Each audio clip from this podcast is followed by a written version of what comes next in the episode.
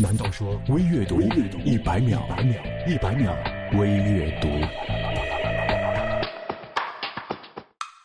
可曾听说过看人不顺眼是自己修养不够？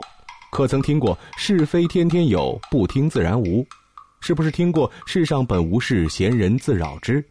可曾听说过静坐常思自己过，闲谈莫论他人非？是不是听过修己以清心为要？涉事以慎言为先，说人是非者，定是是非人。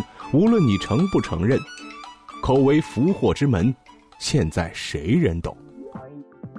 下决心减肥，坚持不到一个礼拜就放弃了，保证不迟到。第二天依然睡过头，许诺对自己好一点，可是抽烟熬夜、乱吃东西，啥也没改。说好的忘了你不联系，可难过起来打电话还是拨了出去。这些人最没用。莫过于对自己不负责，连答应自己的事儿都办不到，还总抱怨全世界都在欺骗他。总有一天，会有一个人看你写过的所有状态，读完你写的所有微博，看你从小到大的所有照片，甚至去别的地方寻找关于你的信息，试着听你听的歌，走你走过的地方，看你喜欢看的书，品尝你总是大呼好吃的东西。只是想弥补上你的青春，他迟到的时光。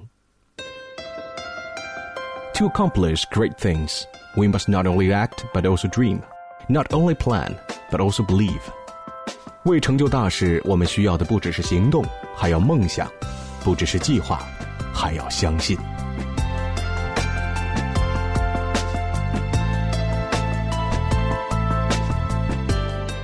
微阅读公众微信 c o r s o o，我是张楠，下次再见，一百秒微阅读。